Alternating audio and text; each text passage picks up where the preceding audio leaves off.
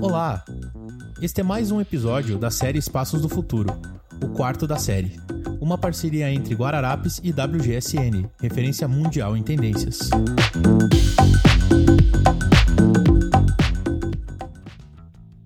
Olá, pessoal. Meu nome é Julia Curan e eu tô aqui mais uma vez, mais uma semana, para trazer algumas tendências e perspectivas do que a gente enxerga para os espaços aqui para frente.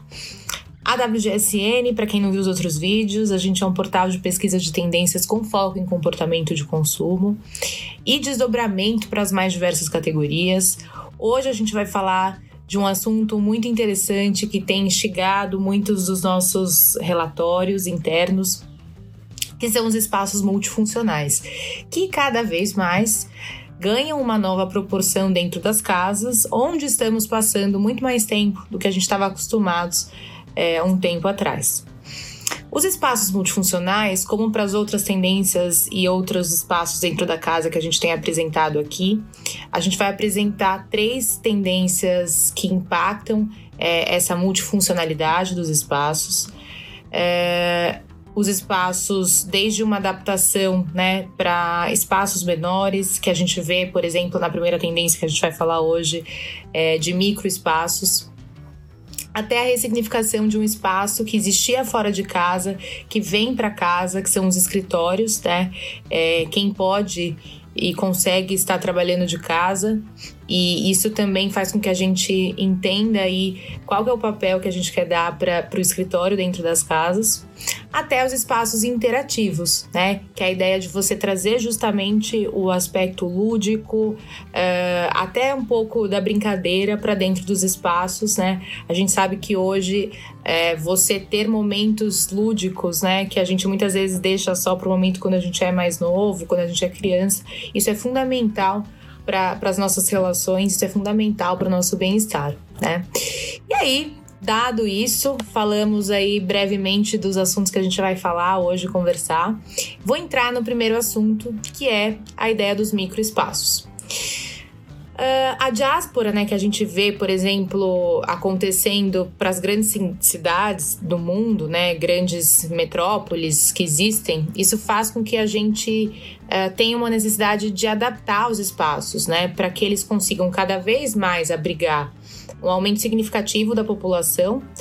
É, hoje, por exemplo, a gente sabe que, segundo o IBGE, quase 35% da população brasileira ela vive em somente 48 dos municípios com mais de 500 mil habitantes. Ou seja, tem muita gente vivendo nessas grandes cidades que estão sendo obrigadas a repensar é, os seus espaços, a sua oferta de espaço a gente vê marcas criando opções compactas e designs funcionais para abraçar essa nova demanda. Não só marcas criando produtos, mas projetos arquitetônicos, é, novos empreendimentos que se adaptam para oferecer uh, espaços que, mesmo compactos, é, tragam um conforto e tragam uma ideia de casa e de lar. E aí, dentro dessa tendência dos microespaços, a gente vai conversar sobre alguns assuntos é, o primeiro deles, eu queria dividir com vocês, é a ideia dos móveis que são usados para dividir e adaptar. Então, permitindo desde camas, sofás, grandes mesas, elas coexistam em pequenos espaços, né? E não todos ao mesmo tempo. Então, a gente vê que complexos residenciais de pequeno espaço, eles têm incorporado, por exemplo, armários móveis uh, para atuar como divisores de espaços, né? Acomodando aí as diferentes necessidades dos inquilinos durante dia e noite noite. A gente vê, por exemplo, mesas de uso duplo que se ajustam é, a partir das, da, das posições né, em pé ou sentado e que oferece benefícios ergonômicos também para as pessoas. Então, a ideia de projetar aqui é, móveis que sejam leves, dobráveis, portáteis, né? Incluir isso nos nossos projetos, é, brincar e trazer isso de uma forma que a gente brinque com as tradições de como a gente divide a nossa casa, por exemplo, e o lugar de trabalho dentro da casa, né? É, a gente vai falar de trabalho já já, mas já introduzindo o assunto. Então a gente vê diversas unidades autônomas projetadas é, por arquitetos ou adquiridas como um kit, né? Que promovam essa ideia de você criar um sistema próprio dentro da casa, de divisões próprias e divisões de ambi ambientes. É, a gente vê também a importância, por exemplo, do vidro usado até para encaixotar, entre aspas, seções da casa, né? Deixando essas seções visíveis e criando distinções sem colocar, sem a necessidade de colocar necessariamente uma parede. É, a gente vê também a ideia de preencher esses espaços comuns, né, é, com utensílios casuais, portáteis, então almofadas no chão, puffs, cadeiras de praia, né, a gente vê isso uh, sendo uma facilidade, como produtos que trazem essa facilidade para essa adaptação de um espaço uh, de um espaço que precisa ser dividido e adaptado conforme a sua demanda. Um segundo movimento que a gente vê dentro dessa tendência é a ideia das pessoas buscarem formas de esconder é, produtos do cotidiano, como eletrodomésticos, né? Então, desde armários de parede, é, projetos móveis de armazenamento que tragam essa flexibilidade para o consumidor, então permitindo que ele reconfigure os seus objetos conforme as necessidades mudam. É, então, sistemas de prateleiras, de suporte é, em materiais né, mais sofisticados, a gente vê isso é, muito impactando os móveis sob medida, né, que podem hoje, hoje a gente vê que os móveis sob medida eles alcançam mais pessoas, isso pode ser comprado e configurado online por exemplo. É, então a gente vê a importância disso tanto para armazenar eletrodomésticos, mas também considerando o armazenamento de itens volumosos, né, como sei lá bicicletas, almofadas, né. Então a gente vê é, soluções criadas para esconder esses produtos, né, dentro da casa. E o terceiro tópico que eu queria dividir com vocês, ainda dentro de microespaços, é a ideia de pensar em móveis projetados pensando na personalização. Então, considerando a customização do cliente a partir daquele imóvel, né? É, ofereça então acessórios adicionais para peças, né? Como cama, sofá, mesas laterais, divisórias. Então, pensar em trazer e oferecer para os clientes peças modulares autônomas que podem ser colocadas, por exemplo, sem ferramentas ou fixações para criar esse arranjo personalizável a partir dos produtos que a gente dispõe já dentro de casa né? É, então a gente falou aqui com microespaços, primeiro, lembrando e retomando, dos móveis usados para dividir e adaptar né, as nossas, uh, a, o nosso ambiente da casa. A ideia de procurar formas de armazenar, de esconder, por exemplo, eletrodomésticos ou outros produtos é, que trazem esse aspecto mais, mais clean e sofisticado para o ambiente organizado. E pensar em móveis considerando a personalização dos clientes, né? Então, a adaptação e a, a, a finalização, vamos dizer, daqueles móveis a partir de acessórios e peças adicionais que o próprio cliente pode é, finalizar e adaptar conforme o seu gosto, conforme o seu perfil. E aí a gente entra na nossa segunda tendência aqui hoje dentro de espaços multifuncionais e a gente vai falar da ideia do trabalho ao conforto dentro do ambiente da casa. Muito acelerado pelo isolamento social que a gente tem passado, essa tendência ela se torna muito mais concreta e latente agora, à medida que as pessoas uh, que podem, como eu falei, estão trabalhando de casa, estão considerando a casa como um ambiente de trabalho. As pessoas, inclusive, agora tem pesquisas falando sobre isso, como as pessoas têm trabalhado mais agora em casa. É, tem um estudo do LinkedIn que foi feito esse ano com brasileiros em algumas várias regiões no Brasil, e ele apontou que 63% dos profissionais eles ficaram mais estressados trabalhando de casa do que eles uh, sofriam antes de trabalhar de casa. Então, isso mostra que, na verdade, a gente precisa entender como adaptar essa realidade do escritório dentro da casa para tornar esse espaço mais convidativo e mais confortável, né? E também vou apontar aqui alguns movimentos dentro dessa tendência do trabalho ao conforto. Acho que aqui a gente vai falar de quatro movimentos. Uh, o primeiro dele fala sobre os móveis de escritório também modulares, então permitir que as pessoas configurem o ambiente de trabalho para atender uh, às suas necessidades, sem precisar recorrer a soluções uh, personalizadas, caras, né? Mas pensar em soluções modulares para o escritório, né? Então, prateleiras em blocos. Uh, peças que podem ser simplesmente encaixadas, empilhadas, sem a necessidade de ferramenta, né? A gente vê, por exemplo, uma, um crescimento de ferramentas industriais trazendo estilo também e função para esses móveis, né? Uh, então, assentos de mesa com altura ajustável, é, com parafuso giratório. Então, a gente conseguir é, oferecer soluções que sejam é, modulares e ao mesmo tempo factíveis para as pessoas customizarem isso dentro de casa, né?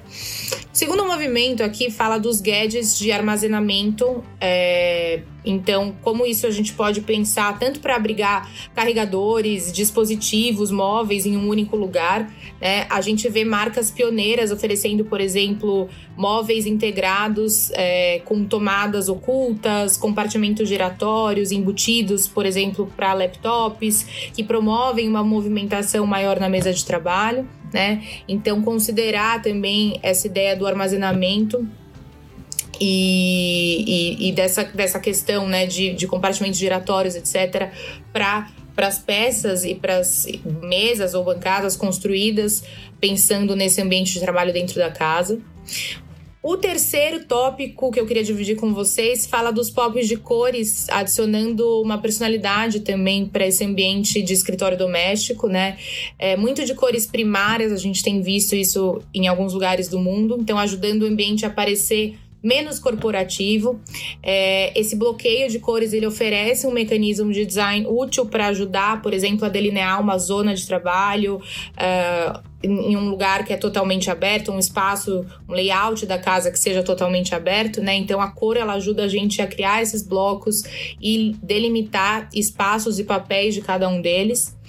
Uh, e por fim, a gente queria dividir também ainda dentro dessa, dessa tendência do trabalho é, dentro de casa, a, o tópico da biofilia se tornando totalmente fundamental aqui. Então, a gente tem é, como, como uma verdade, uma tendência que se acelera com a pandemia, a ideia de você trazer elementos biofílicos, né? Desde é, materiais até acessórios, então é, mesas construídas. A gente falou bastante já em outros vídeos é, da madeira maciça, né? De material natural para a construção desse espaço dentro da casa e materiais naturais que são integrados no geral a móveis e acessórios pensando nesse ambiente de trabalho, desde cortiça, metal, é, a gente falou da, da questão das, da, do aspecto industrial, trazendo estilo para os móveis também. Então, isso é fundamental para quando a gente pensar nesses espaços dentro da casa de trabalho,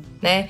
Então, muito do que está acontecendo agora é, é temporário, tem muitas pessoas trabalhando de casa, por um tempo específico e vão retomar os escritórios, mas a gente vê que essa é uma tendência que carrega aí um residual de comportamento, onde muitas pessoas vão entender que essa é uma possibilidade de trabalho e, e vão precisar trazer esse conforto, né? Seja através dos materiais, seja através de móveis de escritório modulares dentro da casa, de cores blocadas, né? Então tudo isso impacta aí a forma como a gente se relaciona com o trabalho dentro de casa. E aí eu vou para nossa última tendência do dia. Então aqui a gente fala dos espaços interativos. Aqui a gente introduz muito a ideia do design lúdico como uma forma de tanto de cativar crianças quanto adultos, né? É, então permitindo a estruturação de ambientes internos na casa é, que permitam a, e estimulem, na verdade, a questão da criatividade, né? Então reimaginar os espaços mesmo desde paredes, pisos, tetos que, a, que estimulem a brincadeira e a diversão né? É, e aí a gente traz também, como para as outras tendências, quatro tópicos aqui legais de dividir com vocês dentro dos espaços interativos. E o primeiro deles é olhar para além das paredes, né? Pisos, tetos, eles também se tornam foco de ação e narrativas aí para a gente criar soluções tanto de descanso quanto de jogos dentro da casa, zonas interativas mesmo. A gente vê, por exemplo, os tetos se tornando foco nos quartos de crianças, né? É permitindo que tanto padrões quanto cores percorram não só as paredes, mas os tetos e os pisos também, muitas vezes, né? Então, criando essa, essa narrativa lúdica, essa, essa ideia mais fantasiosa também a partir das cores e dos padrões escolhidos. É, ao mesmo tempo, designs que interajam com o piso, como eu falei, também ajudam na construção desse ambiente mais interativo, né? É, então a gente pode até pensar, por exemplo, é, com sessões de quarto separados apenas pela, pela coloração ou indicação do piso, separando aí áreas da casa onde a gente pode relaxar e, e não fazer nada, e áreas onde a gente vai, por exemplo, trabalhar, como a gente estava falando agora há pouco, né? Então trazer essa ideia lúdica através da cor e através dos padrões, não só nas paredes, mas também considerando pisos e tetos. Terceiro tópico aqui, desculpa, segundo tópico aqui, dentro de espaços interativos, então a gente fala de tornar esses espaços divertidos e aconchegantes, como? Não só com a cor, como a gente falou, mas criando soluções desde escalar paredes, molduras, pinturas de parede desenhadas, né? Tornar esses espaços, na verdade, interativos. A gente tem visto, por exemplo, é, diversas pessoas e projetos que incorporam como se fossem muros de escalada dentro da casa, né? Então a ideia é de você trazer realmente um design de parede que seja interativo, né? É, desde como eu falei, paredes que simulam paredes de escalada, ferramentas de desenho, jogos, cordas, amarrações, né, armações. Então, é, essa ideia de você também poder estimular até a prática de exercício físico dentro da casa, né? Não só para as crianças, como eu falei, mas para os adultos também. A gente fala também dentro de espaços interativos, então sobre tornar os espaços flexíveis, né? Então tornar esses espaços é, personalizáveis, de novo, a partir de divisórias, telas, como a gente falou dos microespaços também, né? Então oferecer é, soluções de design, de divisórias, seja o vidro, né? Seja através das cores, como a gente falou, mas pensar na flexibilidade dos espaços, isso é fundamental aqui quando a gente considera os espaços interativos. E por fim, um outro tópico importante é a gente considerar para eles é, o armazenamento inteligente. Então, atender a espaços menores, que a gente até já conversou hoje, com soluções de armazenamento integradas, né, que agradam tanto crianças quanto adultos. Então, ocultar o armazenamento ao redor da mobília do quarto, da sala, uh, da área de estar, né? É, então, tornar também esse armazenamento, por exemplo, interativo, então com maçanetas intrigantes, novos padrões. Isso faz também com que a gente traga né, um aspecto mais lúdico e até interativo, não só para os espaços em si, mas para soluções de armazenamento. Bom, pessoal, da minha parte por hoje é isso. A gente retomando aqui tudo que falamos, né? A gente falou dos espaços sendo cada vez mais uh, ressignificados dentro da casa, seja a gente adaptando espaços menores, pensando em soluções de divisões, de é, cores, né? De, de separações dentro desses espaços, até como o escritório dentro da casa a gente precisa entender que ele tem que ter ali o seu papel, né? Ele tem que ter, se a gente trabalha dentro da casa, ele precisa ter o seu espaço, isso é importante até para a gente separar o que é vida pessoal, o que é trabalho, etc. E essa última história dos espaços lúdicos e interativos uh, a partir não só de uma perspectiva para as crianças, mas também para os adultos. Por hoje a gente fica por aqui. É, semana que vem eu tô de volta. A gente vai falar sobre os quartos, então tendências dos quartos é, e o que a gente enxerga de perspectivas futuras para esse quarto do futuro. Obrigada, gente. Até a próxima. Fique com a gente e acompanhe todos os podcasts da Guararapes. Saiba mais em guararapes.com.br. Até o próximo episódio.